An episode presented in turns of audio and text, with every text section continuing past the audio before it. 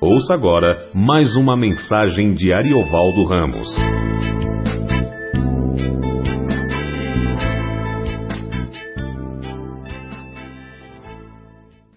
Vamos começar com o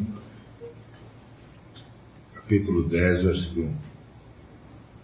Em verdade, em verdade vos digo. O que não entra pela porta no aprisco das ovelhas, mas sobe por outra parte, esse é ladrão e salteador. Aquele, porém, que entra pela porta, esse é o pastor das ovelhas.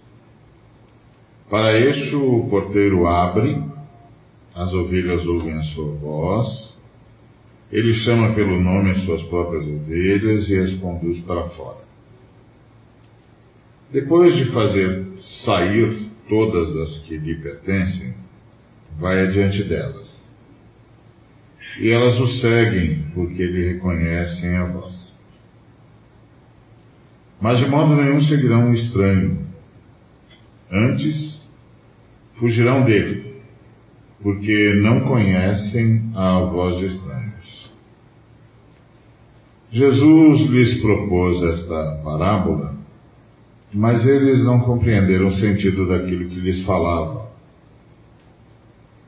Jesus, pois, lhes afirmou de novo: Em verdade, em verdade vos digo, eu sou a porta das ovelhas. Todos quantos vieram antes de mim são ladrões e salteadores. Mas as ovelhas não lhes deram ouvido. Eu sou a porta. Se alguém entrar por mim, será salvo. Entrará e sairá e achará pastagem. O ladrão vem somente para roubar, matar e destruir. Eu vim para que tenham vida e a tenham em abundância. Eu sou o bom pastor. O bom pastor dá a vida pelas ovelhas. O mercenário, que não é pastor, a quem não pertencem as ovelhas, vê vir o lobo, abandona as ovelhas e foge. Então, o lobo as arrebata e dispersa. O mercenário foge porque é mercenário e não tem cuidado com as ovelhas. Eu sou o bom pastor.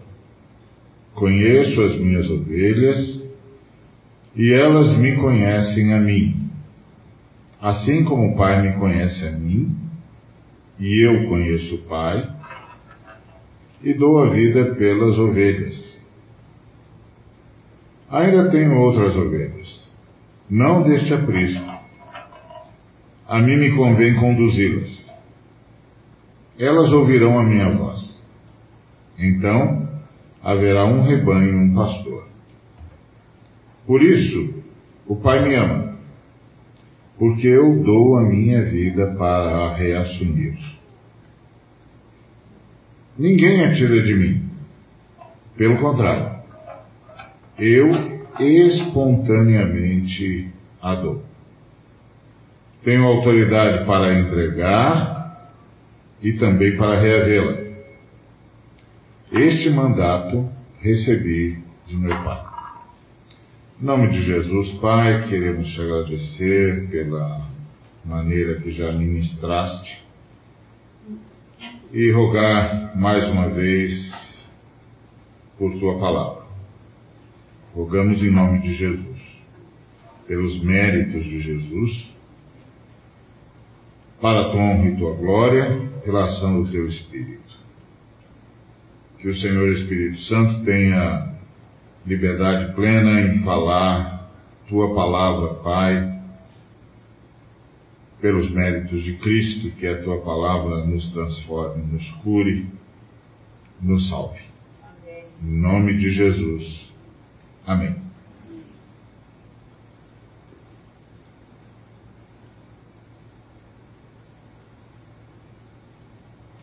Bom, é, É, esse é um texto muito conhecido, né? Ah, nós nós ah, não só o conhecemos, como ele é citado sempre, que o Senhor veio para dar vida, todos nós sabemos também de cor o, o texto é, do João 10,10, 10, é, que o Senhor veio para que nós tenhamos vida e vida em abundância. Então, esse é um texto sem muito muito mistério. Aliás, texto nenhum na Bíblia tem mistério. É, tudo foi escrito para a nossa advertência e para o nosso ensino. Então, eu queria é, meditar com os irmãos um pouquinho sobre esse texto. Como vocês sabem, todas as vezes que as Escrituras repetem a mesma ênfase, a mesma colocação duas vezes, em verdade, em verdade. Uh, Samuel, Samuel. Moisés, Moisés. É, Deus está começando uma nova sessão na história. E por isso está deixando claro que uma nova fase na história do relacionamento com Deus vai começar. Que Ele está fazendo um chamado especial. E que a partir desse chamado especial, ou dessa comunicação especial, ele está dando início a uma nova etapa no relacionamento dele com a humanidade. Ou levantando um juiz, ou levantando um libertador, ou proclamando uma grande verdade. Então, esta é uma proclamação de uma grande verdade, que vai nortear todo o relacionamento do Senhor Jesus com as suas ovelhas e todo o relacionamento de suas ovelhas com o Senhor Jesus. Por isso, essa ênfase, em verdade, em verdade vos digo. Ou seja, preste atenção, isso aqui é absolutamente transformador em relação a tudo que vocês, dentro dessa questão, tinham como certo. Então é aqui que Jesus, é assim que Jesus começa. Foi assim, por exemplo, com Moisés. Moisés, Moisés, tira a sandália dos seus pés. Você está em terreno santo. E nós vamos começar uma coisa nova. Depois, quando chamou Samuel, mesma coisa.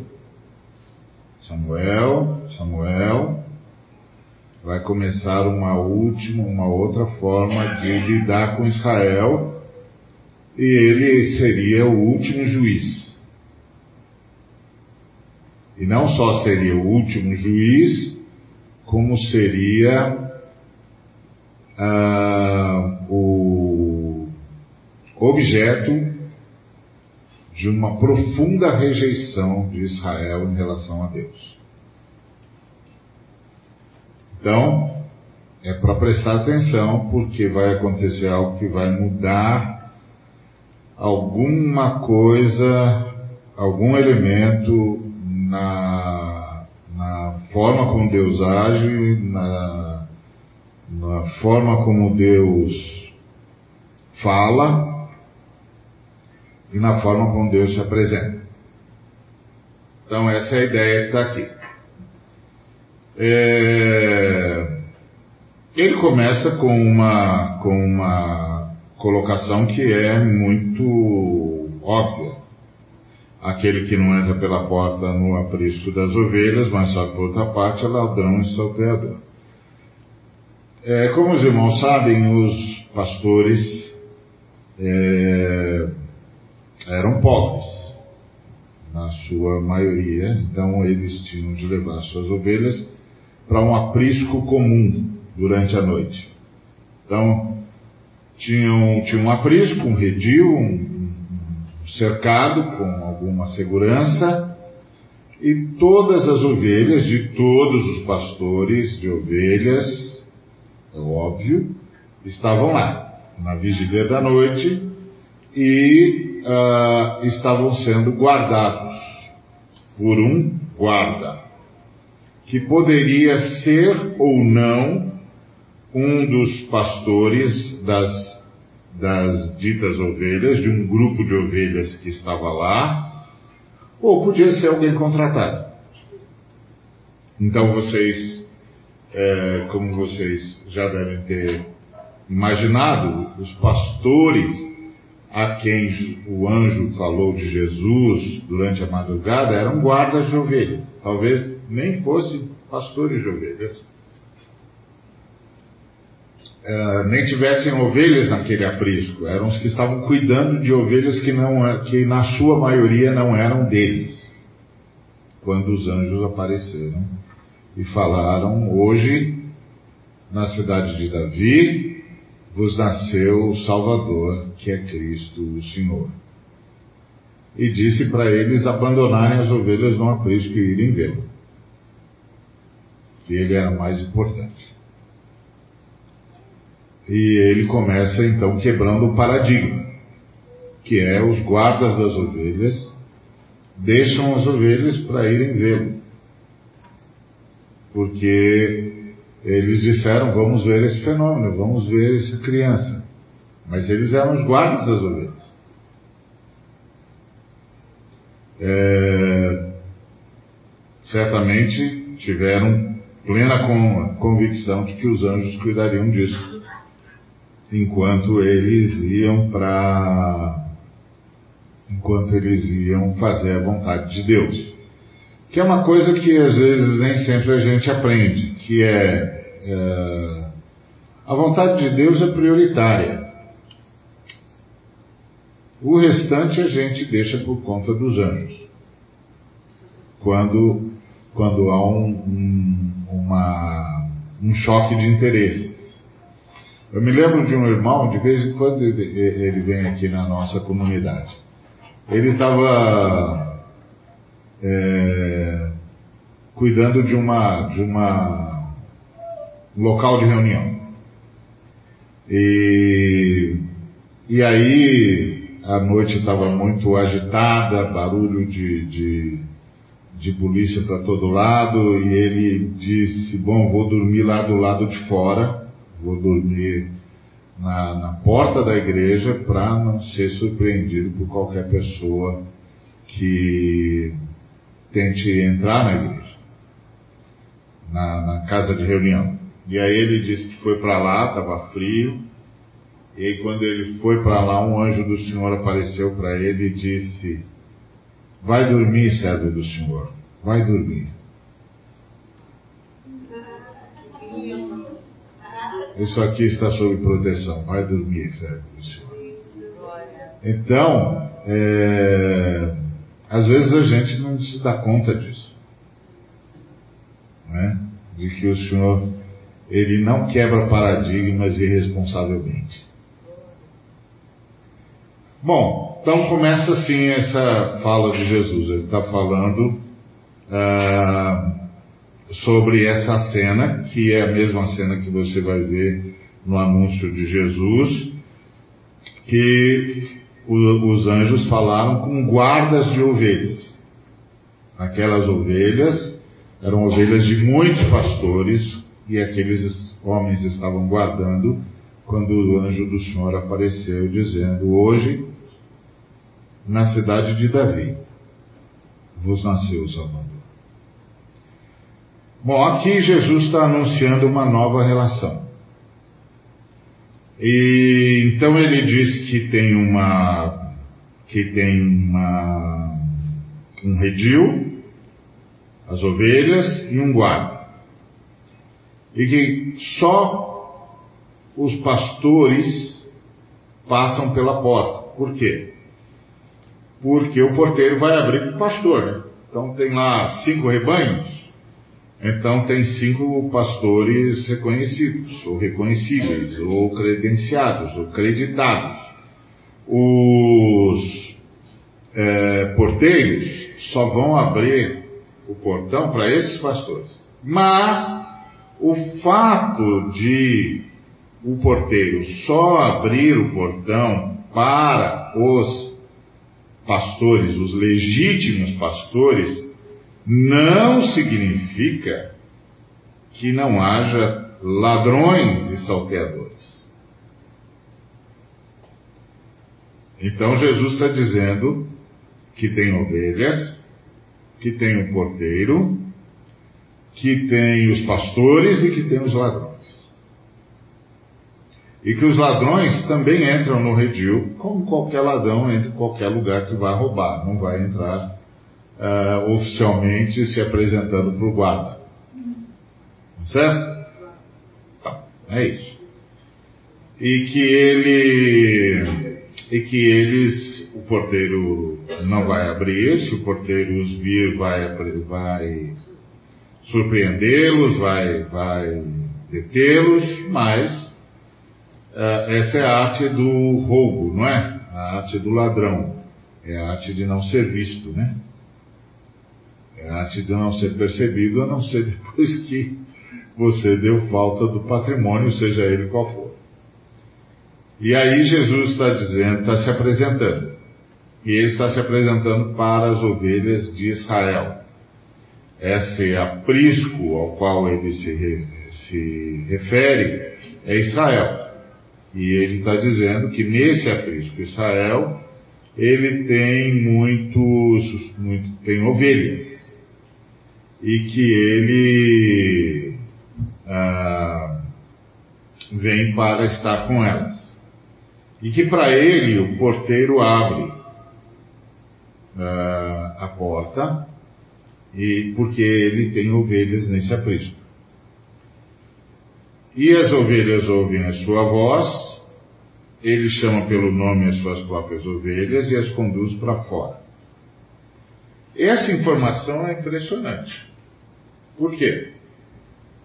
Porque imagina que tem 500 ovelhas no aprisco e que um pastor que tenha 100 ovelhas vá lá buscar as suas 100 ovelhas. Certo? Só para lembrar do hino lá, né? Eram 100 ovelhas. Pois é, então, 100 ovelhas. então, é, é, imagina que tem 100 ovelhas lá. Como é que funciona? Funciona assim o porteiro vai, se apresenta, o pastor vai, se apresenta para o porteiro, o porteiro abre a porteira e ele solta um assovio ou emite um som característico que ele treinou as ovelhas para ouvirem. E aí as ovelhas reconhecem o assovio ou o som característico e vão saindo como que organizadas do aprisco em, em direção àquele som. E ele então sai com as suas ovelhas e vai levá-las para o, o, a pastagem que reservou. Esse, esse pastor é diferente. ele abre a porta, o, o, porteiro reconhece ele, uh, abre a porta para ele, as ovelhas ouvem-no conversando com o pastor e já se agitam. E ao invés dele fazer um som característico que todas as ovelhas reconheçam, e ao invés dele soltar um assovio que todas as ovelhas vão seguir, ele começa a dizer: Nina, Filipa, nome por nome. Ele não as trata como uma massa.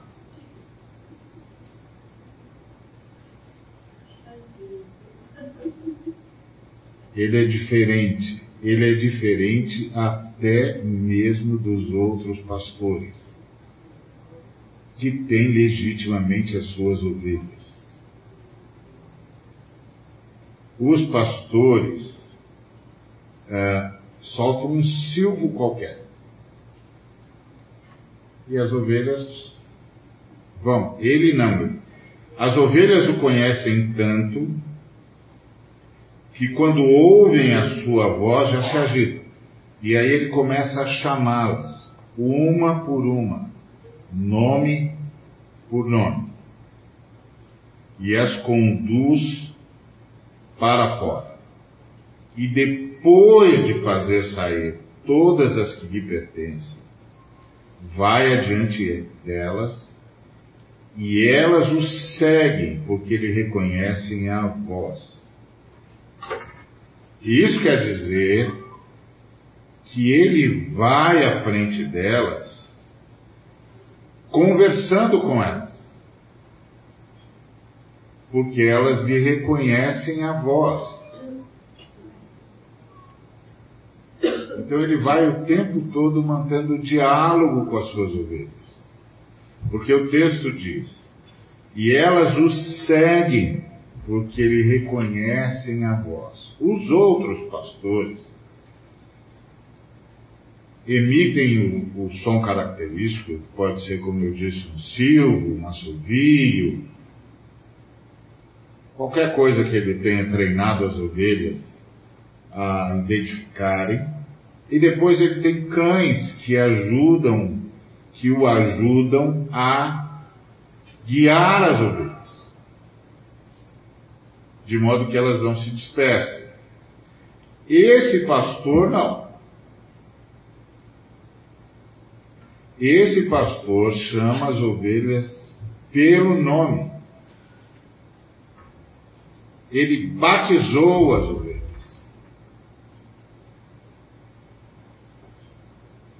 Ele batizou as ovelhas.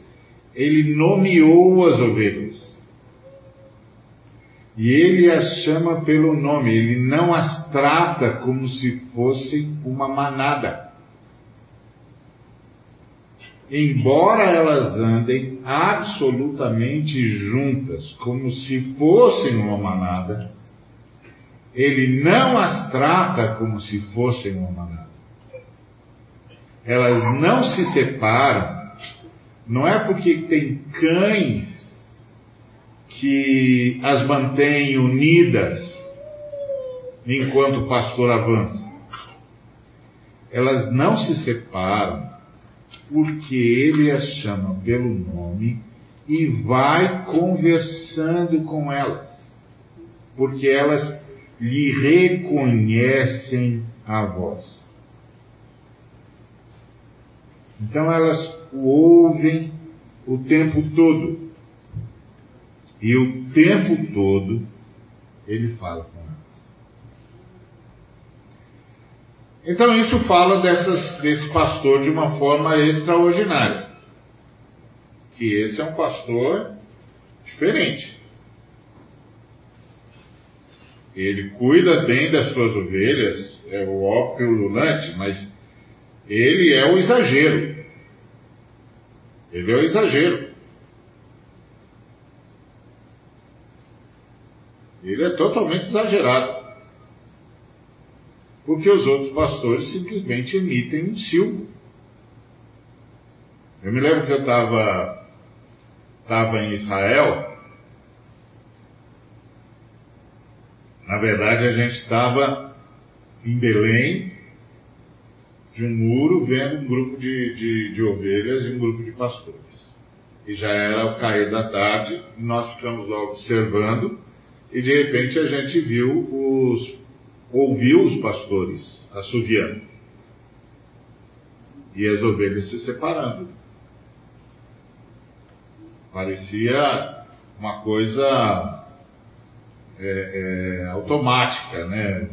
Eletrônica, dessas que a gente costuma dar um toque e tudo que tem de se juntar junto. Então, é... e cada um foi para um canto e as ovelhas foram seguindo e tal, e a gente até aproveitou para para falar sobre a, a, as ovelhas que ouvem a voz do seu pastor, que conhecem a voz do seu pastor. Mas esse aqui é um exagero. Esse aqui é um exagero. Porque ele batizou cada ovelha com um nome. A Bíblia, a Bíblia diz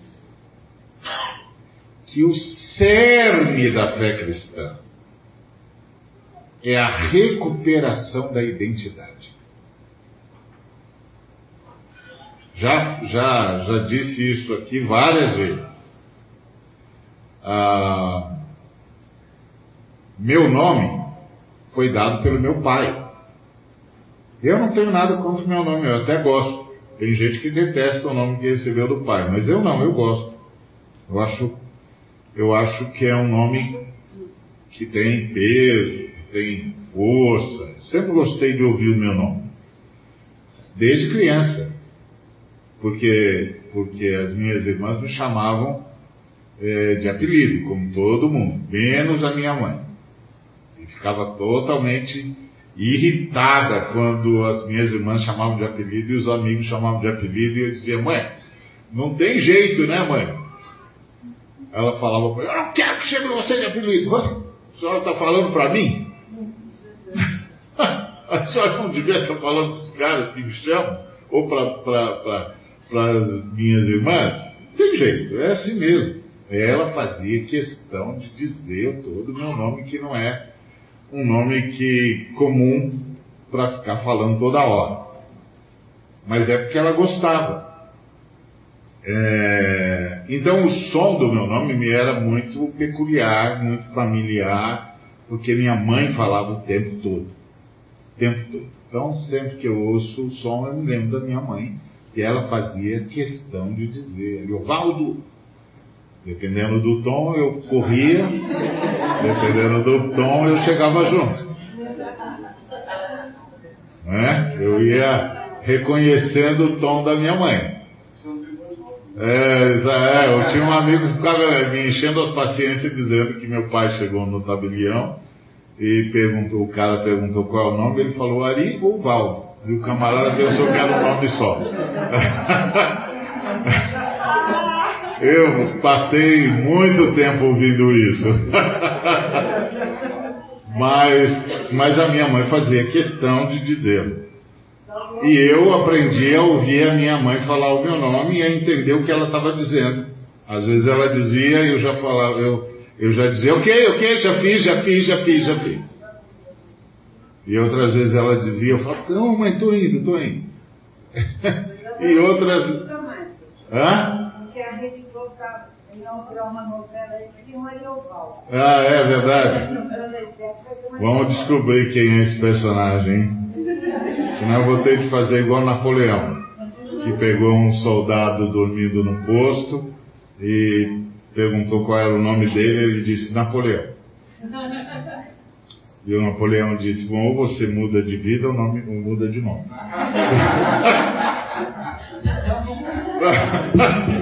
Dependendo do personagem, vou ter de mandar uma cartinha. Ou você faz esse sujeito mudar de roteiro, ou você muda o nome dele. Vamos ver. Então, esse pastor, ele é totalmente diferente. Porque ele tem um rebanho, mas trata cada ovelha de per si chama-as pelo nome. Ele teve o trabalho de batizar cada uma das ovelhas. E é isso que a Bíblia nos ensina. Você tem o um nome que herdou do seu pai, mas o seu verdadeiro nome está aguardando você. Porque Jesus batizou você com um nome. Esse nome tem um significado. E o significado desse nome é o que Jesus está construindo na sua vida.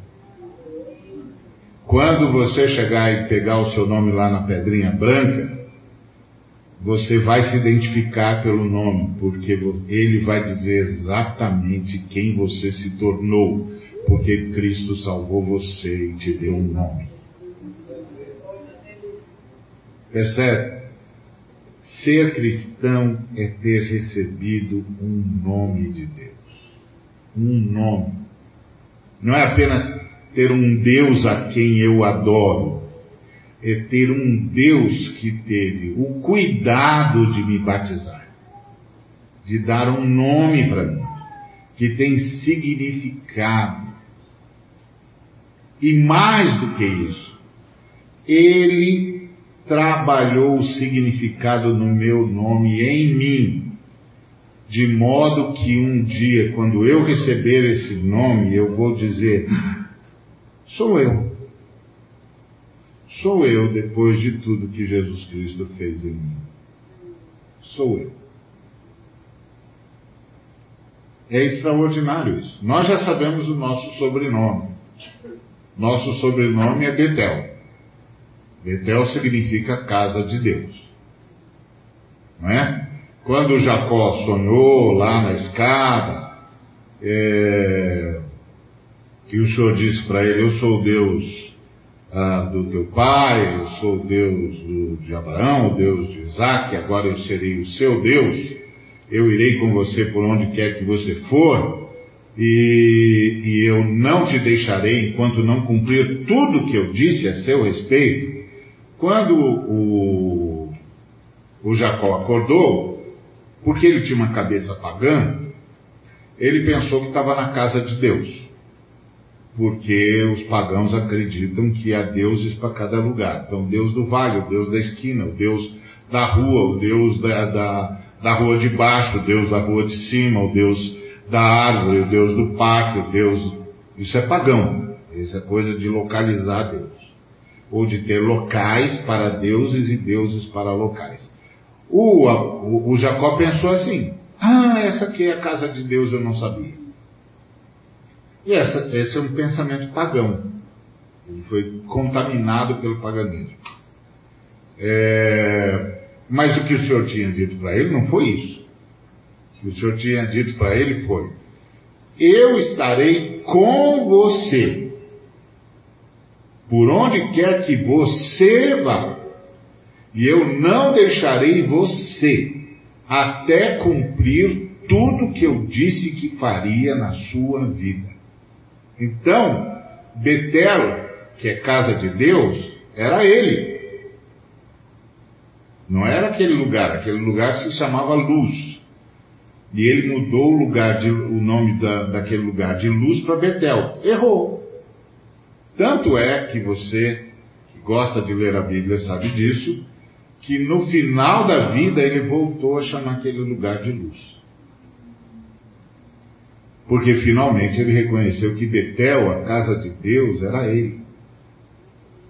Então eu ainda não sei o meu nome, mas eu já sei o nosso sobrenome. Nós somos a casa de Deus. Nós somos a família Betel. Deus mora na sua igreja, santuário santo de Deus. Então, por enquanto, eu sou Ariovaldo Betel. Meu amigo Felipe é o Felipe Betel. Um dia nós vamos continuar Betel, mas eu vou saber o meu nome e ele vai saber o dele. Nós vamos nos encontrar, como nos reencontramos agora, somos amigos há muitos anos, e eu vou dizer, e aí meu, qual é o seu nome? E ele vai dizer, meu nome é esse. E eu vou dizer, cara, eu venho é esse aqui.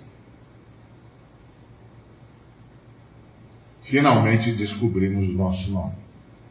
Então, é, isso é extraordinário. É isso que esse texto está dizendo. Que o Senhor batizou você. Jesus batizou você por um nome que por enquanto só ele conhece, mas que curiosamente, ainda que não saiba dizer qual é, você o reconhece, porque ele falou o seu nome e você o seguiu.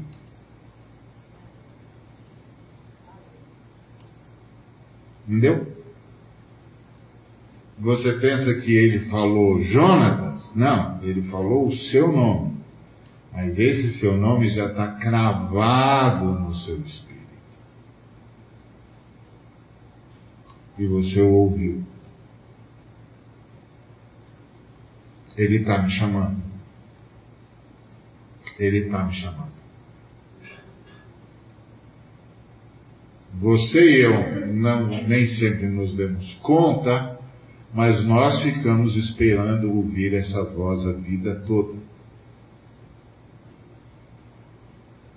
Por isso o texto começa dizendo: as ovelhas ouvem a sua voz. Já reconhece, está registrado de algum jeito que ninguém sabe explicar. Eles ouvem a sua voz. E ele as chama pelo nome. Pelo nome. E as conduz para fora, consigo. Depois de fazer sair todas as que lhe pertencem, vai adiante delas, e elas o seguem, porque lhe reconhecem a voz. Ou seja, ele vai guiando-as pela sua voz. Ele vai guiando-as pela sua voz. Isso é impressionante. Um Deus que fala o tempo todo. E isso diz então para nós que a grande arte espiritual que eu e você precisamos que o Espírito Santo nos ajude a desenvolver é a capacidade de ouvir a voz do nosso pastor.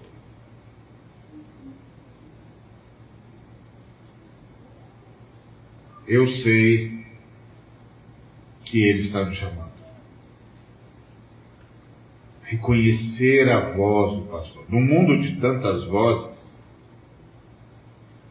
no mundo de tantas, né? tantas vozes, mas é, é, bota voz nisso. Esse mundo é barulhento. Isso aqui é um mar de, de sons. Um mar de sons. É preciso ter ouvidos aguçados. Nós temos aí os nossos músicos que têm ouvidos aguçados. Eles conseguem perceber semitons. Que eu não consigo, por exemplo. Não tenho ouvido para isso. É... Isso é ouvido aguçado. Agora, nós precisamos que o Espírito Santo aguce o nosso ouvido para reconhecermos sempre a voz do nosso pastor. E, e isso é importante para que a gente não siga o estranho. Não só não siga o estranho, pelo contrário, para que a gente fuja do estranho. Porque ele diz que as ovelhas dele de modo nenhum seguirão o estranho, antes fugirão dele porque não conhecem a voz dos estranhos. E aí você diz: bom, então é fácil. Então é fácil. Conheço a voz do pastor, reconheço a voz do estranho, mas o que você não se dá conta é que o estranho é um imitador exímio. É um imitador exímio. E só um camarada com o ouvido aguçado consegue perceber que está diante de um imitador e não diante do dono da voz. O vice-presidente, por exemplo, teve uma cena em que um imitador fingindo ser o presidente da Argentina, o enganou. Ele não tem ouvidos aguçados. Pelo menos isso ele não tem. É, muitas outras coisas ele tem, isso ele não tem. Então, ele não tem ouvidos aguçados para discernir quem é o presidente da Argentina e quem não é. Mas tinha um camarada que imitava muito bem. E ele pensou que estava falando com o, o, o, dito cujo. E virou um, um, um, um fiasco internacional. Isso pode acontecer comigo e com você também. A gente pensar que está ouvindo Jesus e não está ouvindo Jesus. Está ouvindo o imitador de Jesus. Tem muitos imitadores de Jesus que estão com a voz treinada, que fazem as ovelhas pensarem que estão ouvindo Jesus.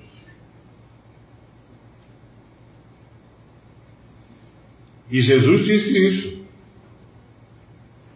Ele disse: ah, De modo nenhum seguirão o estranho, Antes fugirão dele, porque não conhecem a voz dos estranhos. E aí ele propôs esta parábola, mas eles não compreenderam o sentido daquilo que lhes falava. Está falando com os discípulos, os discípulos não entenderam, e os demais que estavam perto dos discípulos também não entenderam. Isso significa que às vezes as ovelhas estão com tanto barulho na cabeça que não conseguem ouvir o pastor. Aqui é um exemplo típico. Ele está falando com seus discípulos e eles não entenderam. Ah, eles não compreenderam o sentido. Então, aqui nós temos mais uma lição. Não é só ouvir o pastor, mas entender o pastor. Então Jesus é o nosso pastor. Não é só ouvi-lo, é também entendê-lo. Esse é assim, isso resume o que é a vida cristã, o que é crescer como cristão.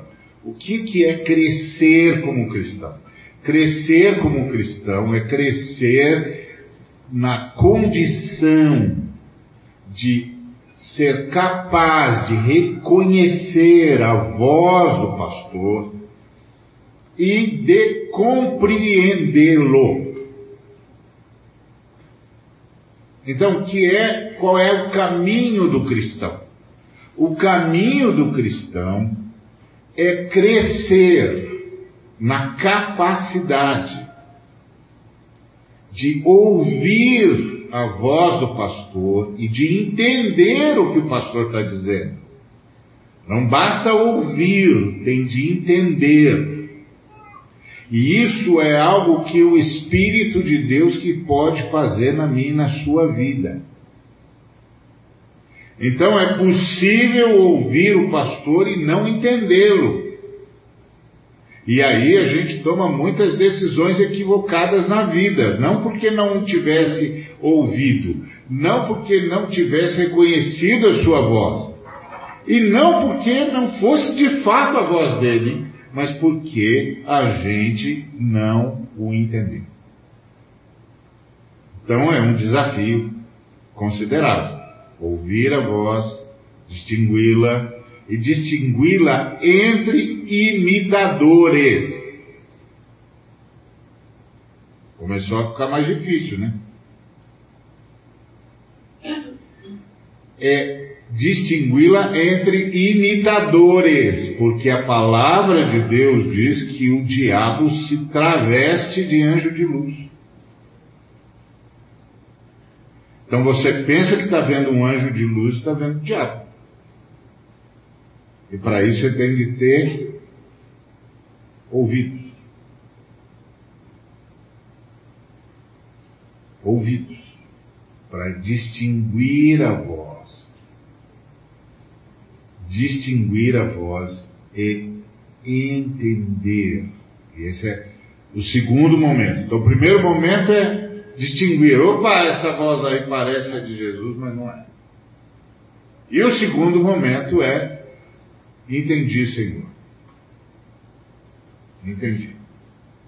Uma vez estava orando com um irmão, estávamos ajoelhados, E de repente, no meio da oração, ele começou a dizer: Eu entendi, Senhor, entendi.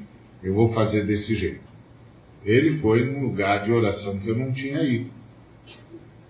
Ele não só ouviu a voz de Deus, como ele entendeu quais eram as direções. Nós dois estávamos lá juntos orando pela mesma coisa, pedindo ao Senhor uma palavra de direção, porque nós estávamos diante de uma dificuldade no, no ministério. E, e ele, de repente, no meio da oração, ele começou a dizer: Entendi, Senhor, entendi, eu vou fazer desse jeito. O Senhor havia respondido, ele ouviu a voz do Senhor e entendeu o que o Senhor tinha dito. Foi uma coisa preciosa. E, e, e, no nosso caso lá foi salvador. Porque realmente nosso ministério lá, na verdade o ministério era dele, eu estava ajudando ele, estava ah, tava, tava num momento complicado. Se o senhor não tivesse vindo falar com a gente, não sei não. Mas o senhor veio, falou e ele entendeu. Então é disso que esse texto está dizendo, que as ovelhas do Senhor ouvem a sua voz e precisam entendê-la. Então, qual é a caminhada cristã? Caminhada cristã é seguir Jesus crescendo em ouvi-lo e entendê-lo. Porque olha aqui o texto. Depois de fazer sair todas as que lhe pertencem, vai adiante delas, e elas o seguem. Então, o que eu e você estamos fazendo na vida? Seguindo Jesus. Nós não estamos fazendo outra coisa. Nós que cremos no Senhor Jesus, que entregamos a vida para Ele, nós não estamos fazendo outra coisa. Nós estamos seguindo Jesus. Porque nós estamos ouvindo a Sua voz. Agora, temos entendido a voz do Senhor, não temos, isso não é fácil, não é. Como é que tem sido essa caminhada?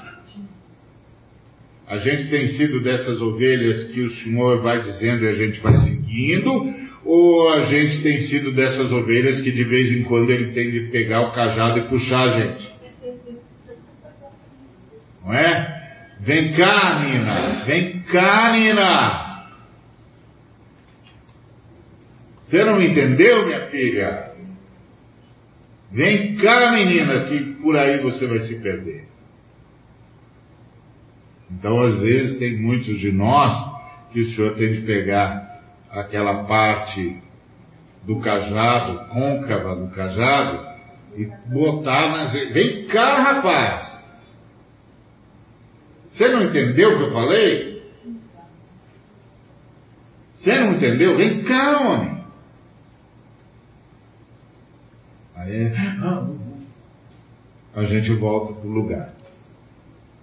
Tem um bocado de irmão assim. De vez em quando ele vem até com a marca, assim, seu olho e diz, Ih, o senhor te pegou, não foi? Estava indo para outro lugar, né? Ouviu o imitador, não foi? É, já sei como é que é isso aí, eu sei como é que é isso. Estou vendo a marca aí. E tem marcas espirituais que, que, que alguns irmãos conseguem ver, outros não. Mas eu já vi um irmão, ele via as marcas espirituais do mal. Era curioso. Ele olhava para um camarada e disse: Você já passou poucas e boas na mão do diabo, hein? Aí a pessoa dizia: É mesmo, como é que você sabe? Eu estou vendo as marcas. Mas tem outros entre nós que olham e vê as marcas do cordeiro. Se o cordeiro já teve de te chamar, não foi? Chamou duro, hein? É mesmo, como é que você sabe? É, eu estou vendo Estou vendo a marca do cajado. Veio duro, hein? É que bom que você está aqui. Vamos começar de novo. Então, mas é, é o dom de discernimento, né? que a Bíblia chama de dom de discernimento de espíritos. Saber quem é que está agindo com quem como foi isso. Então, é, ele propôs essa parábola e os discípulos não entenderam e ele começou a explicar. E olha ele de novo. Em verdade, Em verdade vos digo: Eu sou a porta das ovelhas. Opa! Opa! Ele é todo inclusivo. Porque ele é a porta e o pastor. O que quer dizer que qualquer ovelha que foi desgarrada não passou por ele. O ladrão puxou pela, pela cerca. Entendeu? Você tem uma redil, você tem a porta, e você tem as ovelhas lá dentro. Tem uma ovelha que está fora. Não teve nenhum, o pastor não chamou. Mas não tem jeito de se equivocar, porque o pastor, nosso pastor, não é apenas aquele que nos chama, mas é aquele por onde a gente passa e por onde a gente entra. Eu sou o caminho, a verdade e a vida. Ninguém vem ao Pai senão por mim. Tá certo? Então, se ele está fora, é porque o ladrão puxou pela cerca. O ladrão passou, jogou para fora da cerca, saiu e raptou. O cordeiro, a ovelha, etc. Eu sou a porta. Então ele diz assim: Eu sou a porta. Todos os que vieram antes de mim são ladrões e salteadores, mas as ovelhas não lhe deram ouvidos. Eu sou a porta. Se alguém entrar por mim, será salvo entrará e sairá e achará pastagem. Então as minhas ovelhas não apenas me seguem, as minhas ovelhas entram no meu redil através de mim, e é através de mim que elas vão para a vida. Elas nunca usam outro caminho além de mim. Elas nunca passam por outro caminho além de mim. Elas nunca passam por outra porta além de mim. Ou seja, as ovelhas do Senhor não só o reconhecem como seu pastor, mas o reconhecem como sua porta. Ou seja, o Senhor Jesus é o nosso padrão ético. É o nosso padrão moral. A gente olha e diz: não, essa porta aqui não é o Senhor. Não tinha um desenho? Não é, não é o papai, não é a mamãe? Como é que era? Não é a mamãe, não é a mamãe, não é o papai, né? então, não é a mamãe. Então, nós, nós somos aqueles que dizemos, não é o Senhor. Não é o Senhor. Essa porta aqui não é o Senhor. Por que portas você tem entrado e saído para resolver a sua vida?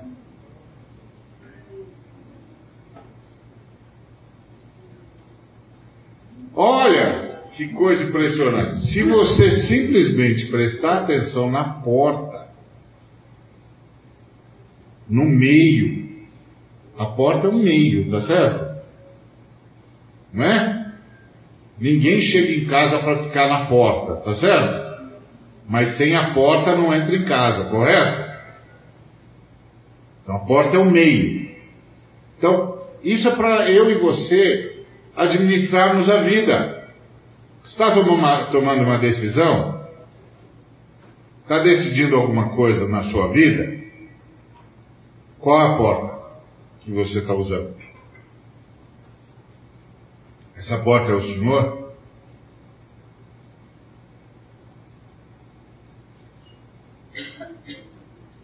Você, se sair por essa porta, você vai poder continuar dizendo que é ovelha do Senhor? Se você se, se passar por essa porta, você vai continuar vivendo de um jeito que o Senhor reconhece você como alguém que o está seguindo e você se reconhece como seguindo o Senhor? Ou essa porta é uma porta que leva você para um lugar onde o Senhor não iria de jeito nenhum? Se essa porta é uma porta que leva você para um lugar onde o Senhor não iria de jeito nenhum, essa porta não é o Senhor.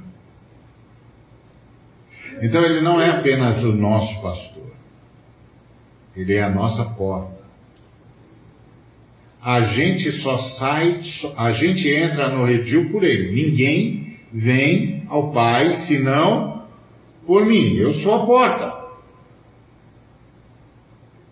Mas a gente não sai para a vida para tomar nenhuma decisão, para fazer coisa nenhuma, senão por ele.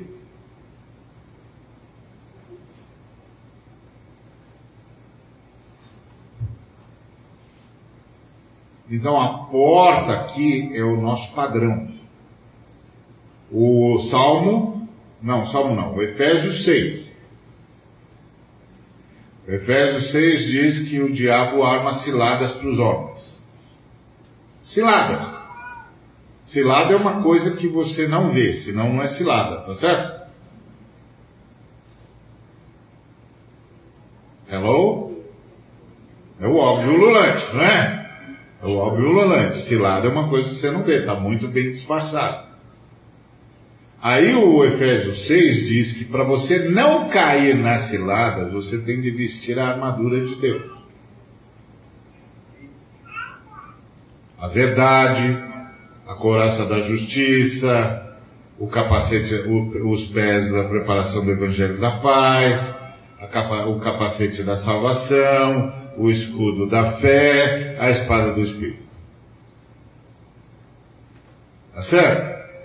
Então o que, que o, que o apóstolo Paulo está dizendo? Se você estiver cingindo com a verdade, você já vai evitar um bocado de cilada. Porque antes de qualquer coisa você vai perguntar, mas isso aí é verdade? Deixa eu ver isso aí direito. Deixa eu ver isso aí direito. Mostra para mim. Não, não, não, fala mais, fala mais. Deixa eu, deixa eu entender o que você está falando. Deixa eu ver se isso é verdade. Você já vai evitar um bocado de cilada. Aí a coraça da justiça. Coraça da justiça são os valores de Cristo. Cristo aprova esse tipo de coisa aí. Fala mais para mim, o que, que, o que, onde é que esse negócio vai dar? Fala para mim, não, fala para mim, deixa eu ouvir, deixa eu ouvir. Se eu fizer isso, isso vai dar aonde? Esse negócio aí que você está me propondo, ele faz o quê? Ah, esse dinheiro que você está me oferecendo, ele vem de que jeito? Deixa eu ver isso aí. Fala para mim, deixa eu ouvir de novo. Não, fala de novo, não entendi. Eu sou meio, meio lento, não, sou tardio. Fala de novo, deixa eu ouvir. Quero ver se isso aí se encaixa nos valores de Cristo. Então você vai se livrar de um bocado de cilada. Se você calçar os pés com o Evangelho da Paz, você não vai escorregar. Deixa eu ver se eu, aceitando isso aí, eu vou poder continuar dizendo que Jesus Cristo me salvou. Porque tem alguns irmãos que tomam umas decisões que, enquanto eles estão naquela decisão, eles não têm condições, é, em termos de credibilidade, para dizer que é salvo. Porque, não, Jesus me salvou. É, se Jesus te salvou, você está fazendo aqui o quê? O que você está fazendo aqui? E você está fazendo isso aí por quê? Salvou você do quê?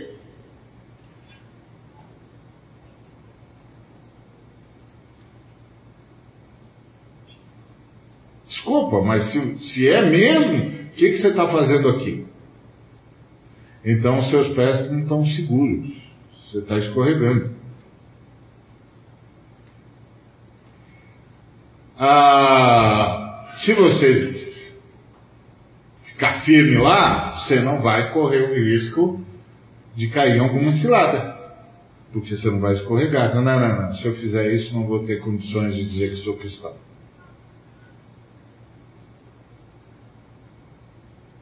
Né? Às vezes a gente tem que dizer para o irmão, irmão, depois que você fizer isso, você vai poder continuar dizendo que você é cristão? Então você tem que estar calçado.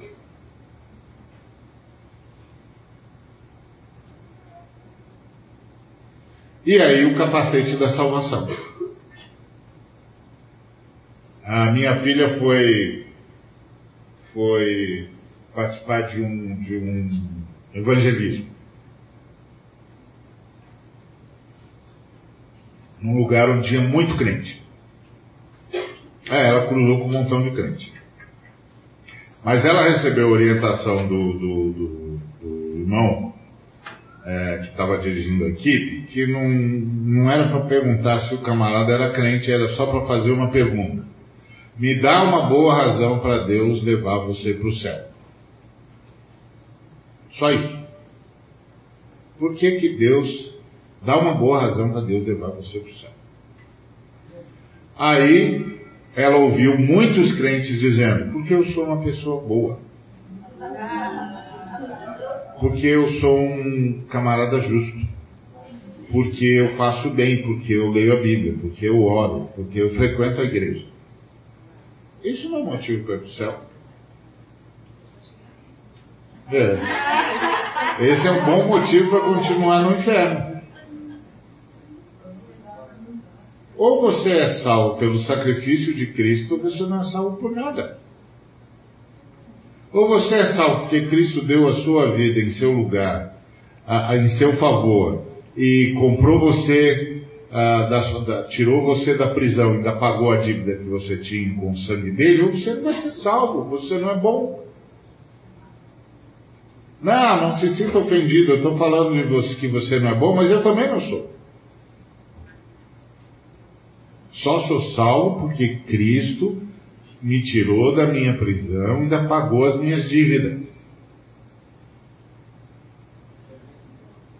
Hã? então, é, essa é a ideia de redenção e remissão.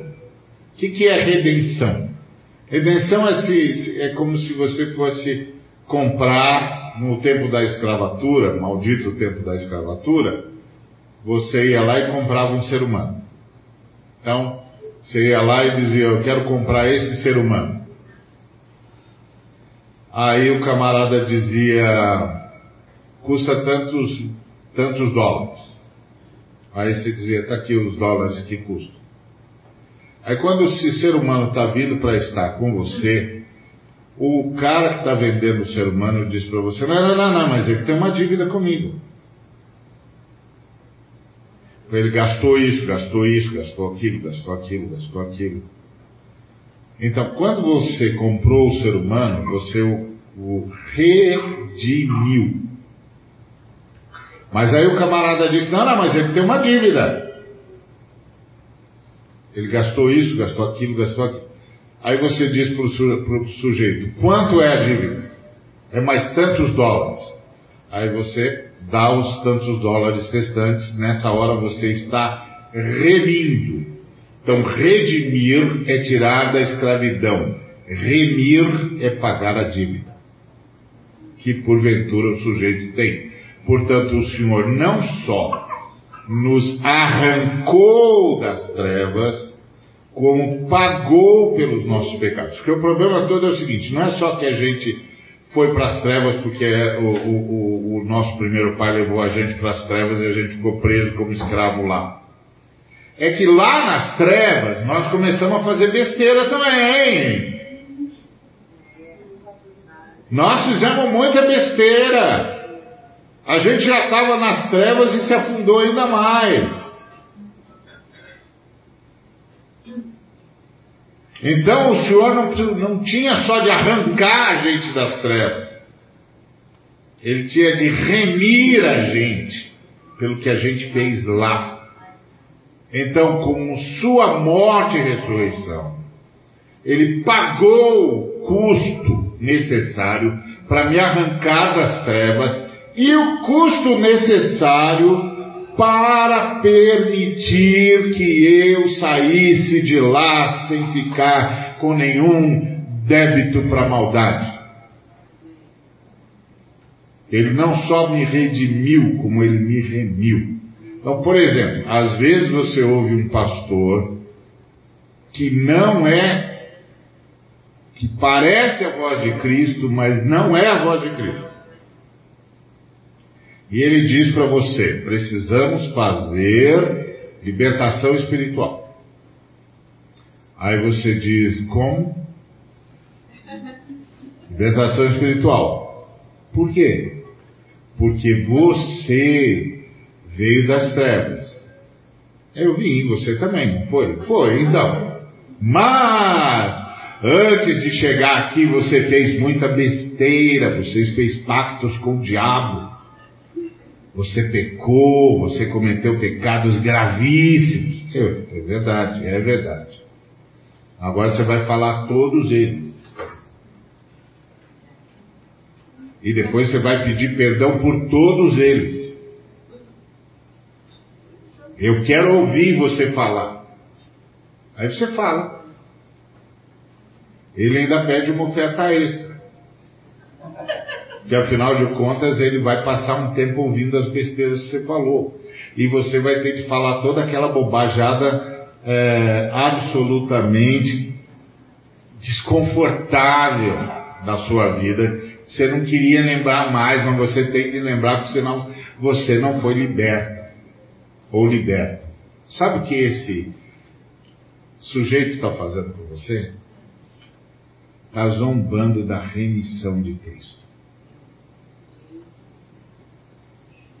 Ele não negou que você foi redimido, mas negou que você foi remido. Entendeu? E aí, como você não sabe, você fica falando tudo que você não precisava falar mais, lembrando de tudo que você não precisava lembrar mais, e contando coisas que você jurou que não contaria jamais e não precisava. Porque Jesus Cristo não só te redimiu, como te remiu. Entendeu? Ele pagou o custo para arrancar você das trevas e pagou o custo de toda a besteirada que você fez lá. Na verdade, ele pagou os custos que você, de toda a besteirada que eu e você fizemos lá, e de toda besteirada que eu e você fizemos depois que saímos de lá, porque a gente ainda ficou pensando que era um, um idiota de um prisioneiro. E aí a gente foi ainda levado por aquelas tarantadas que a gente tem no sentimento.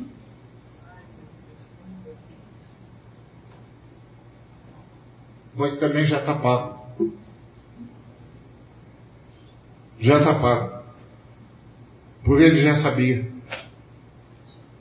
É, meu filho, eu já sei. Fica tranquilo. Esse caixa aqui é poderoso. Já resolvi o seu problema. Agora só me segue. Eu vou ensinando você.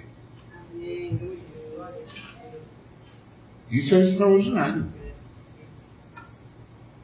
Isso é extraordinário. Isso é a vida cristã. Então, o que é ser cristão? É crescer em ouvir e entender a voz do Senhor e em segui-lo. E mais, é crescer e reconhecer portas. Estão abrindo uma porta para você. Tá mesmo? Essa porta é, é, o Senhor? Não é essa porta é do Senhor. É, essa porta é o Senhor porque eu só passo por ele. Sabe por que, que eu só passo por ele? Porque por ele eu passo, entro e saio e acho alimento. E sou socorrido, acho pastagem, sou abençoado, sou curado, sou transformado, sou alimentado. Entendeu? Quando eu passo por uma outra porta, é a sequidão de estio. É o desespero.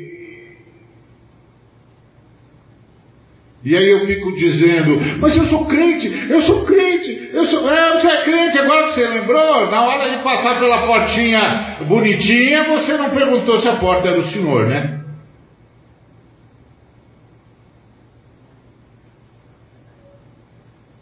Você saiu pela porta errada, Zé. Volta.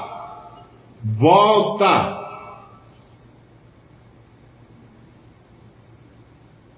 Volto pela porta que eu saí? Não! Volta por Jesus. Você não pode voltar pela porta que você saiu. Volta por Jesus. Pede perdão e volta.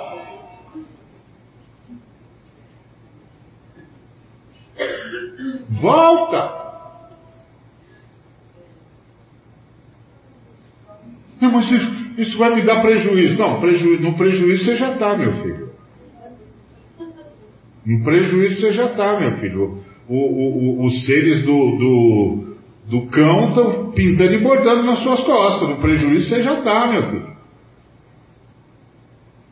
Volta pela porta certa. Ele vai recuperar você e vai recuperar a sua vida volta pela porta certa.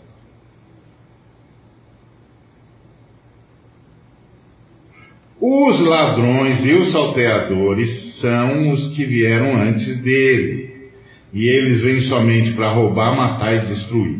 Jesus não está falando do diabo especificamente. Aqui ele está falando dos fariseus. que se fingiam de pastores do povo de Deus, das ovelhas de Cristo, mas os levavam para longe. Os levavam para longe de Cristo. Está cheio no nosso meio. Está cheio. Mas a gente adora. Porque eles falam que a gente gosta de ouvir. Eles dizem para nós: se você der determinada oferta para o meu ministério, para minha igreja, para minha não sei o que lá, para obra não sei do, do que, o Senhor vai livrar você de toda a crise que virá. Aí você. Mentira! Mentira, o Senhor não vende nada. O Senhor não vende nada. O Senhor não barganha coisa nenhuma. Ninguém compra o Senhor.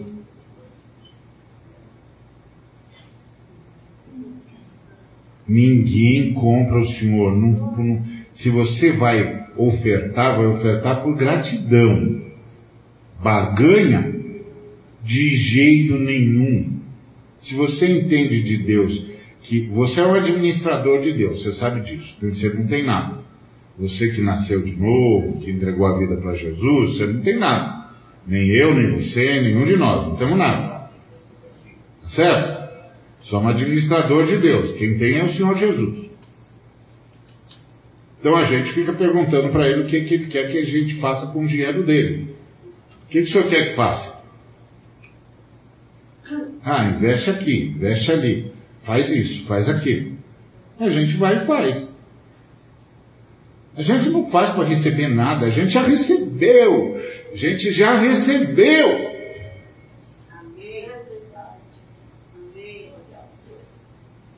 Não vou receber nada, eu já recebi. Primeiro eu recebi Jesus. E Jesus me recebeu. Eu estou bem, estou bem na fita, você também. Fui batizado por Jesus, dá licença? Fui batizado por Jesus. O Espírito dele está morando em mim. Não está morando em você? Ué, então você é dos bons. Você é dos caras que foram resgatados. Você não está feliz? Eu estou. Eu estou grato o tempo todo. Então está tudo certo comigo. E ele ainda está me dando coisa dele para eu administrar. Olha que privilégio. Eu administro e invisto onde ele manda investir. Onde o senhor quer que invista, senhor? Ele diz, eu falo, é dele, ué, não é meu.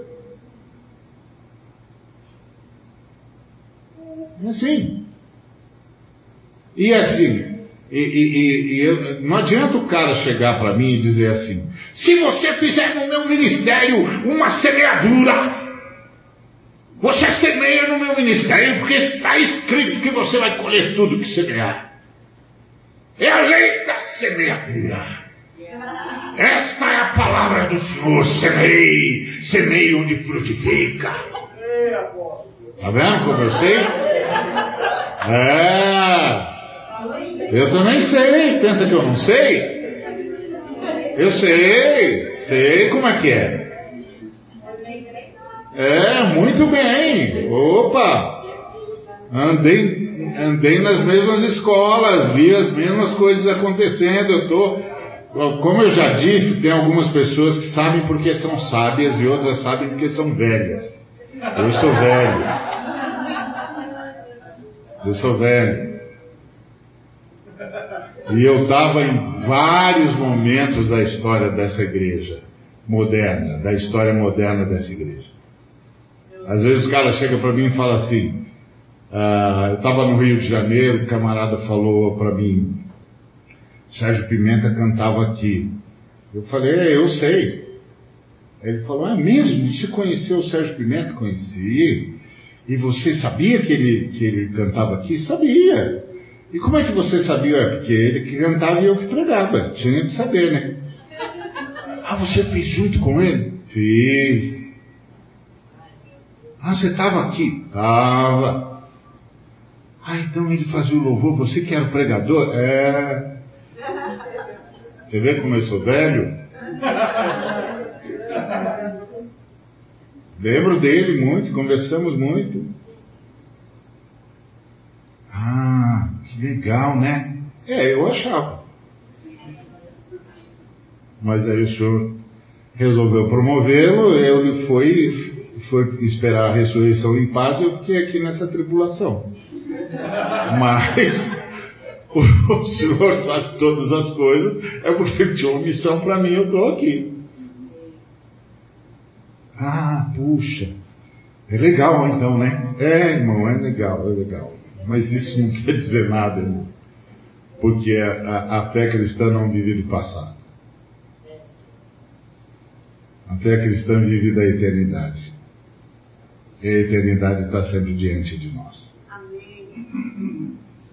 Então, não se preocupa. Entre você e o Sérgio tem só um instante. Daqui a pouco nós vamos estar juntos. Então, a lógica é: o Senhor não está pedindo isso. O camarada pega a lei da semeadura, lá no Antigo Testamento, e dá uma conotação. O Antigo Testamento é uma outra situação que outra hora a gente conversa. Aí ele pega a lei da semeadura do Paulo. Aí você fala, mas você está falando a lei da semeadura no apóstolo Paulo? É. Então, no apóstolo Paulo é ajudar os irmãos pobres. Como? É, meu filho, ele estava levantando coleta para os irmãos que estavam passando fome em Jerusalém. Aí ele disse que a lei de semeadura do Antigo Testamento, que você tanto ama, é ajudar os irmãos pobres. Que quem ajudar os irmãos pobres, o Senhor vai se lembrar disso. Ah, é, é. É. E aí, qual irmão que você vai ajudar? Não, não, sabe o que, que é, pastor? Nós estamos num grande projeto. Ah, meu pai. Tá bom, meu filho. Deus abençoe você e o seu grande projeto. Mas não caia na história de semeador, você não está semeando nada. Semear no Novo Testamento é semear na vida das pessoas que estão necessitadas, socorrê-las, repartir e isso além do investimento que a gente faz segundo a orientação do Senhor para a expansão do reino dele. É tudo dele, meu filho. Não, porque lá no, Paulo fala medida recalcada, sacudida. Pois é, filho, eu sei o texto de cor, eu sei, esse aí eu sei de cor.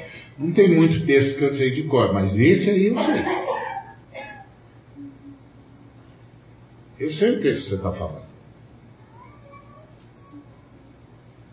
Quer, quer que eu repita você? Vou repetir. Confere aí na Bíblia. Conferiu? É isso aí mesmo que eu falei? É então, então eu sei. É desse que nós estamos falando. Esse aí é para ajudar a igreja pobre. É isso que ele vai fazer? Você vai socorrer os pobres, os necessitados, os angustiados? Você vai repartir com quem não tem? É isso? Ou você vai enriquecer um pastor na babesca? Que quer andar como se fosse bilhardário?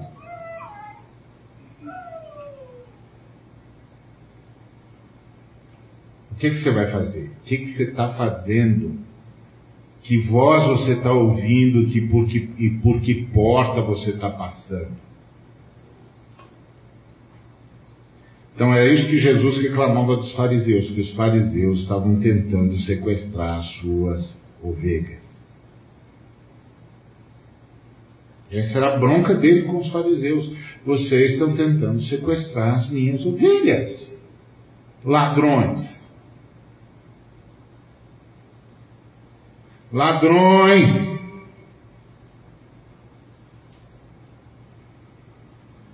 Esses dias um irmão falou para mim assim, você viu? Ah, você soube do culto que aconteceu em tal hora para tal situação, tal, o que, que você acha? Eu disse, eu vou te contar uma história. Quando eu me converti, eu de um pastor muito esperto. Acho que um dos pastores mais espertos que eu conhecia. Assim, um cara rápido, bom, ele que evangelizou toda a minha geração ali na minha, na, no meu bairro. E ele contava uma história. E a história que ele contava é a seguinte: que um pastor estava preparando o sermão. Aí o pastor estava preparando o sermão e ele começou a ouvir uma voz que dizia.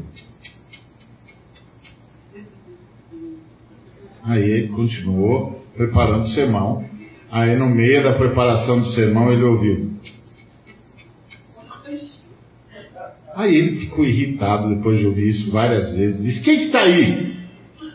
Aí era o diabo. Aí o diabo disse: Sou eu. O que, que você está fazendo aqui? Estou vendo seu sermão é fraco, hein? Ruinzinho esse seu sermão, hein? Quem é você para dizer isso? Pô, conheço a Bíblia, rapaz. Conheço a Bíblia. Isso aí tá muito ruim, cara. Aí ele, o pastor virou pro diabo e disse assim: Você consegue fazer melhor do que isso? Bem, mas muito melhor. Mas muito melhor. Muito melhor. Cara, não dá nem para competir. É mas muito melhor. Eu sei de tudo quanto é história, bicho. Essas coisinhas que você contando errado aí, eu vi, meu. Muito melhor. Eu vou contar e eu conto em loco o exemplo que você está dizendo. Eu estava lá. Aí ele foi, ah é? O pastor falou, ah é? Então domingo você prega lá na igreja. Prego. Aí o diabo foi, foi lá no cartaz, domingo, culto especial, o diabo vai pregar e tal igreja. Lotou a igreja. O diabo subiu no púlpito. O diabo subiu no púlpito e pregou um sermão extraordinário. Extraordinário. Todo verdadeiro. Não mentiu nenhuma vez. Ó, conseguiu. Citou a Bíblia direitinho, fez tudo certinho, ainda fez apelo. Fez apelo e um montão de gente foi para frente. Aí quando ele terminou, o pastor virou para ele e falou: Rapaz, como é que você fez isso? Você fez um grande sermão? O que, que é? Você mudou de lado? Aí o, o, o diabo fez. Você é fraquinho mesmo, hein? Você não parou para pensar em nenhum momento que se eu estou no púlpito o Espírito Santo não está?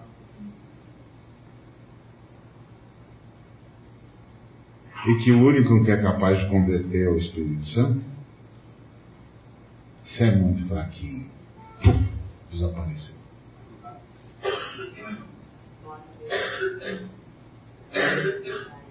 Irmãos, irmãos, cuidado,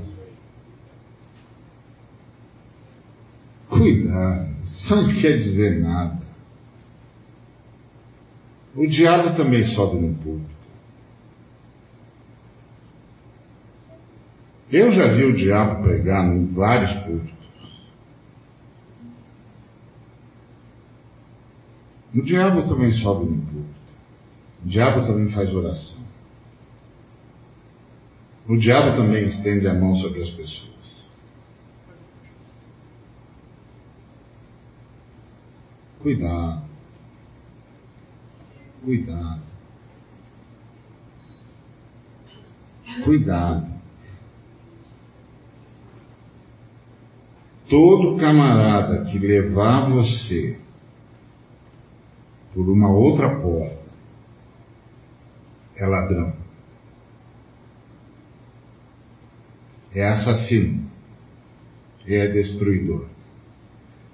E aqui Jesus não está falando do diabo, está falando dos pastores, dos maus pastores, que começou com os fariseus.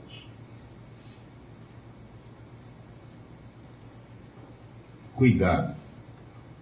E como é que você caracteriza então um bom pastor?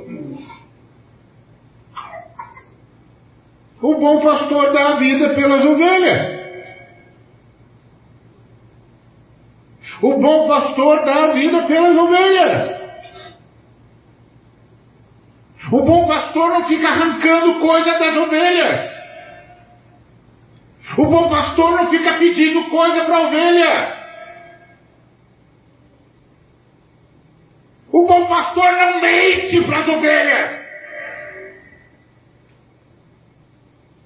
O bom pastor não é um safado roubando as ovelhas. Você não sabe reconhecer um bom pastor quando vê? Você quer ser enganado. Você quer ser lesado, então que seja. Que seja. Vá atrás do ladrão. Vá atrás do assassino. Vá atrás do destruidor. Mas depois não chora. Não chora. Pastor deu a vida pelas ovelhas, pastor está de, tá dedicado, o pastor está tá empático, como diz o, o Jorjão, o pastor está orando, o pastor está tá dando a dose dele de sacrifício pelas ovelhas. Ou o pastor está o tempo todo dizendo que as ovelhas vão ser beneficiadas se o?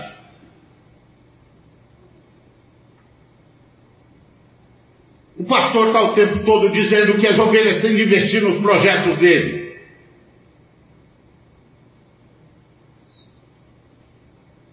O pastor está fazendo negociata para ganhar televisão.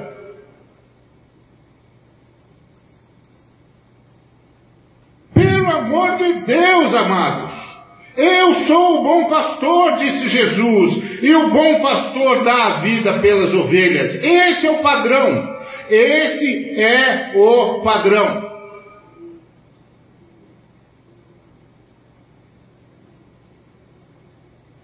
Quer reconhecer o pastor? Que anda na, na, na trilha de Jesus Cristo? Ele dá a vida pelas ovelhas. Ele se importa. Ele está lá intercedendo, está lá preocupado, está lá ocupado. Agora, o duro é que esse tipo de pastor fala a verdade. Porque as ovelhas precisam da verdade, porque só a verdade liberta.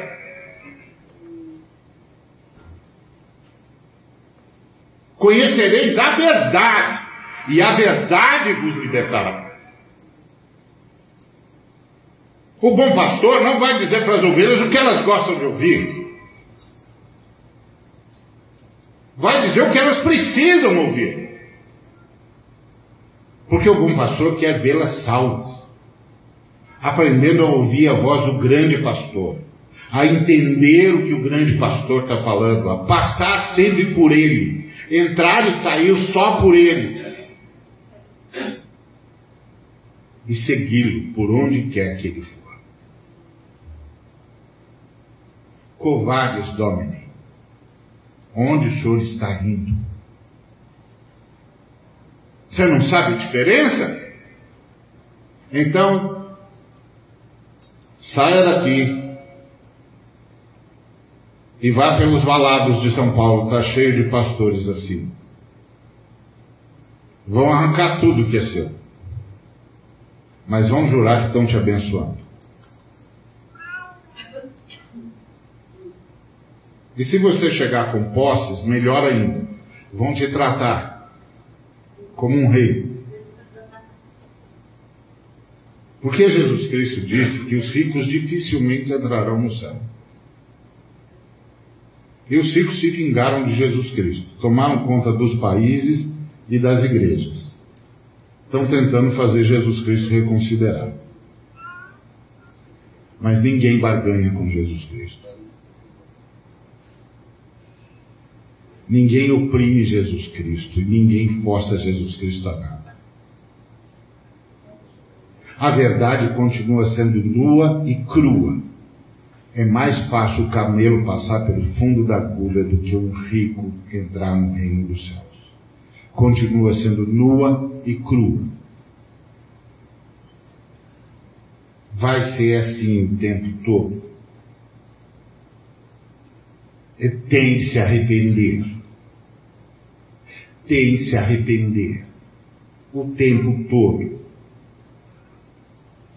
Ele não pode roubar, mentir, destruir, é, propor o mal, elogiar o mal e ser batizado no outro dia em nome do Pai, do Filho e do Espírito Santo. Não pode. Isso é zombar de Deus. é zombar de Deus. O batismo nas águas não faz ninguém cristão. Quem crer e for batizado será salvo. O batismo que salva é o batismo do Espírito Santo, porque o batismo do Espírito Santo é o batismo de Jesus. Jesus não batiza com água. Quem batiza com água sou eu, para dizer para todo mundo que nossa comunidade reconheceu que alguém foi batizado por Jesus.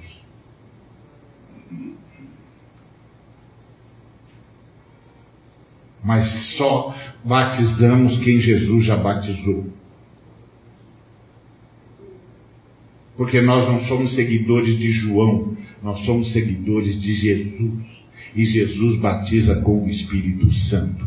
Então a gente fica olhando para a vida do irmão e diz: Ah, o fruto do Espírito está aparecendo. Nós vamos batizar você e vamos dizer para todo mundo que nós reconhecemos que Jesus batizou você.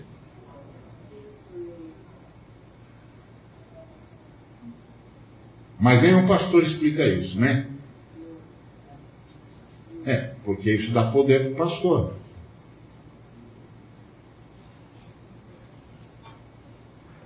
Mas o meu papel é dizer para o irmão, ó, ainda não posso te batizar não.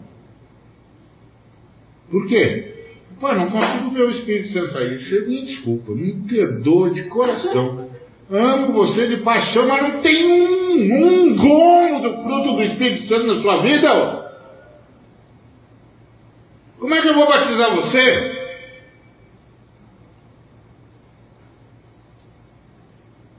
Não posso. Isso aqui não é ticket para assistir filme, não, pai.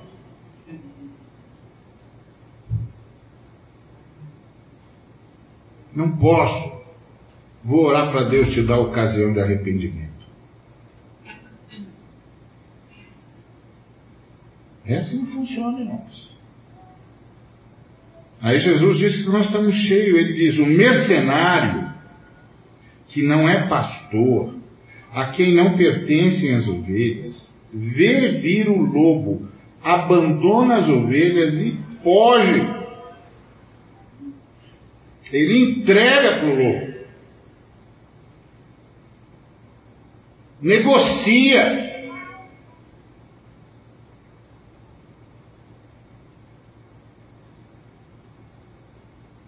Aí o lobo as arrebata e dispersa. O mercenário foge, porque é mercenário não tem cuidado com as ovelhas. Eu sou um bom pastor, disse Jesus. As minhas ovelhas eu conheço e elas me conhecem. Assim como o Pai me conhece a mim, elas me conhecem como o Pai me conhece a mim eu conheço o Pai. Olha o nível de relacionamento que nós temos com Jesus. O pai sabe reconhecer o filho, Jesus, em qualquer lugar. Jesus disse que nós também sabemos reconhecê-lo. Bater o olho e dizer: opa!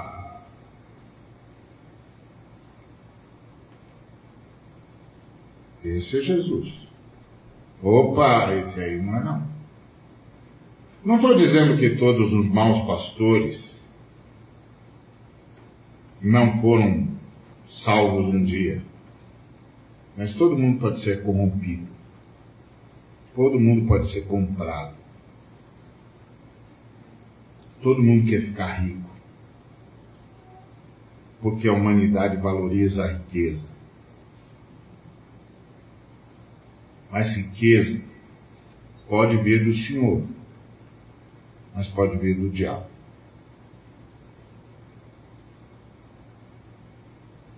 Então a pergunta não é o que você tem, a pergunta é por que porta que isso veio.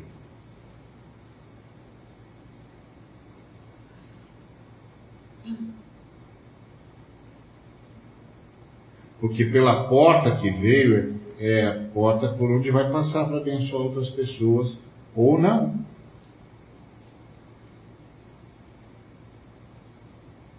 E aí a riqueza vai fazendo isso, as pessoas vão ficando encantadas e pastores se corrompem mesmo. Pastor é gente, como qualquer um. Precisa de carro novo, precisa de casa nova, precisa arrumar, arrumar a fiação da casa, não é? Precisa comprar móvel, tá tudo rasgado, ele também é gente. Aí ele começa a paparicar os irmãos ricos, porque os irmãos ricos acreditam que são donos do que pensam ter. E aí ele é só pregar o que eles gostam.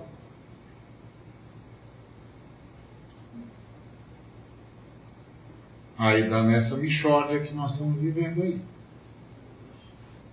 Não!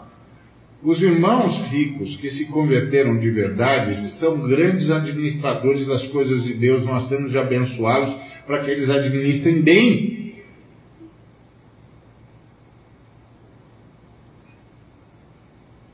Ser rico não é pecado.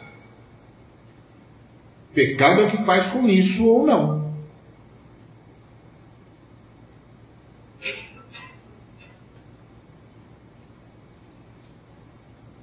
Jesus Cristo não mandou o jovem rico vender tudo que tinha porque riqueza era pecado.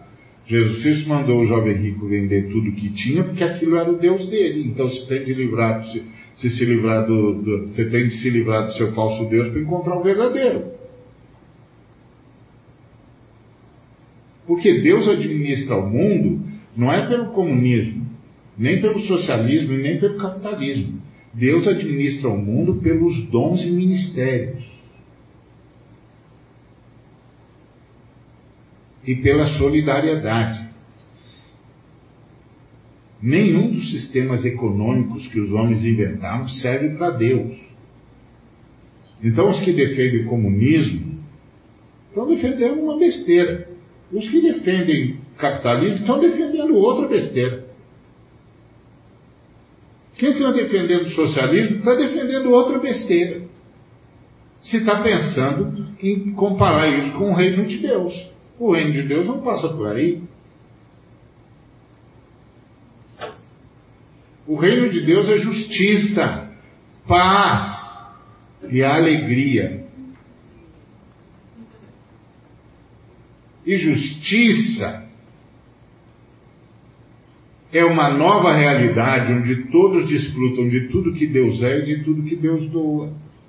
E paz é um relacionamento em que eu administro e, e admito o direito do outro. Por isso é que a paz é que gera justiça e não a justiça que gera paz. Por isso que o Tiago diz que justiça é um fruto que se semeia na paz. Porque quando eu decido ter paz com o Diego, vai ser a primeira vez que eu vou admitir que o Diego tem direitos e eu preciso respeitar. Aí vai haver paz. E aí, havendo paz, vai haver justiça. Isso é o que ensinam as Escrituras. O bom pastor ensina como Jesus mandou ensinar. Porque o papel é fazer com que as ovelhas conheçam a Jesus. A Jesus. Como Jesus é conhecido pelo Pai.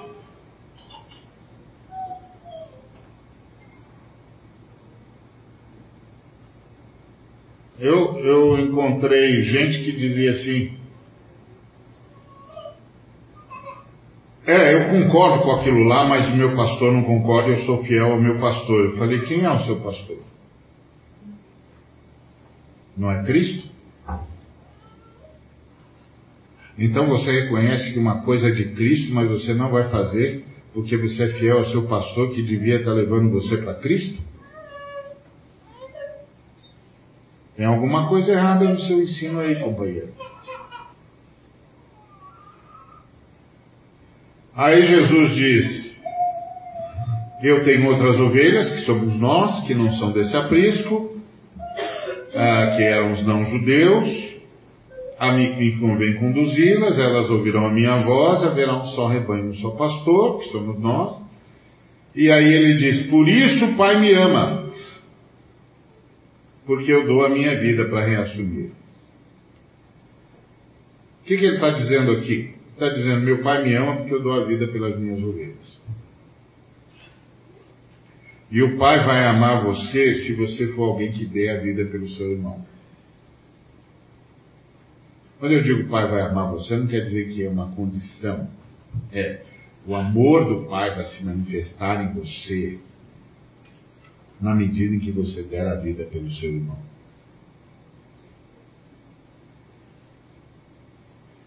E aí ele disse: Ninguém tira a vida de mim, pelo contrário, eu espontaneamente a dou. Tenho autoridade para entregar e também para reaver. Recebi essa ordem do meu pai. Em outras palavras, ele está dizendo que o pai fez um pacto com ele e disse assim: Meu filho, eu quero ter o Val comigo.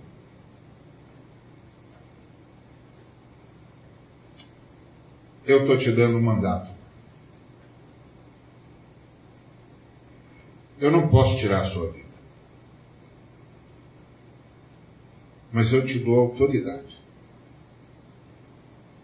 para dar a sua vida por ele. Você dá e depois você retoma a sua vida. E traz ele para mim.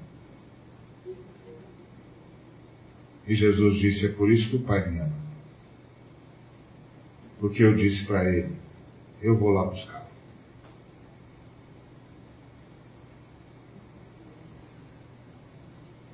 Ninguém pode tirar a minha vida, eu sei disso. Mas eu vou dar voluntariamente. Eu vou lá buscar o Val só volto para cá com ele. Isso é que é a minha a sua salvação. Porque o Pai, o pai quis você. E deu a Jesus um mandato. Quando você ouve que Jesus se esvaziou, a ponto de morrer e ir para o inferno,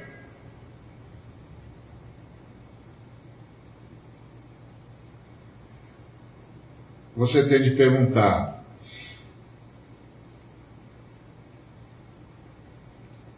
isso aí não é um, uma espécie de estou tirando a minha vida?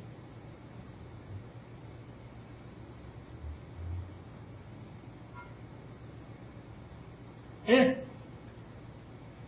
Mas aí Jesus fez questão de dizer: Eu recebi mandato para fazer isso. Eu não estou tirando a minha vida. Estou dando para reassumir.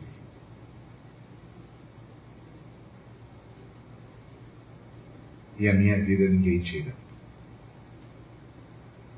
Eu dou para reassumir. Por isso que o Pai me ama.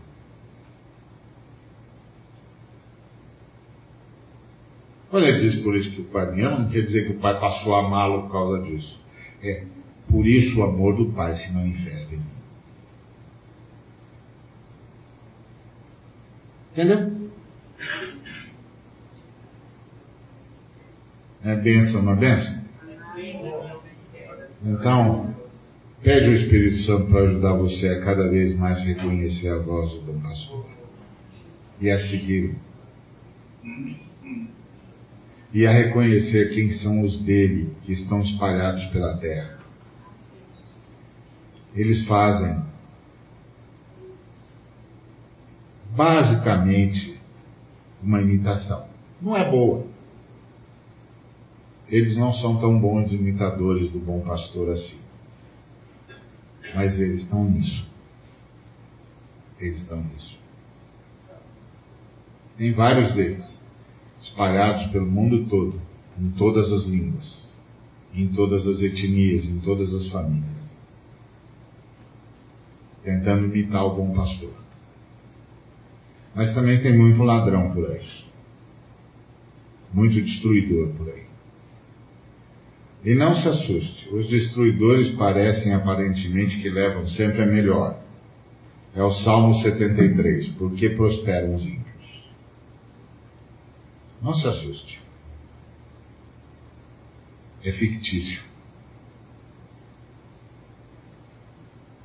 Porque a prova de bênção que a gente apresenta não é o quanto de coisas a gente tem, mas quanto de nós Cristo tem.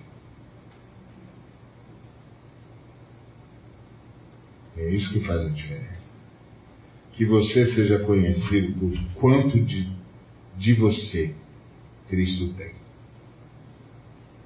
Amém? Amém. Que Deus nos abençoe.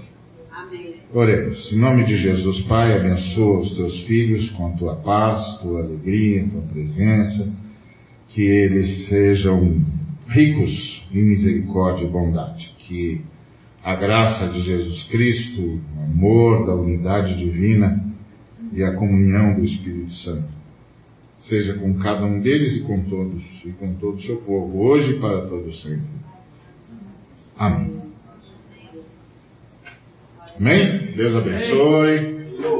Até domingo que vem. Essa semana seja uma semana de paz e de vida.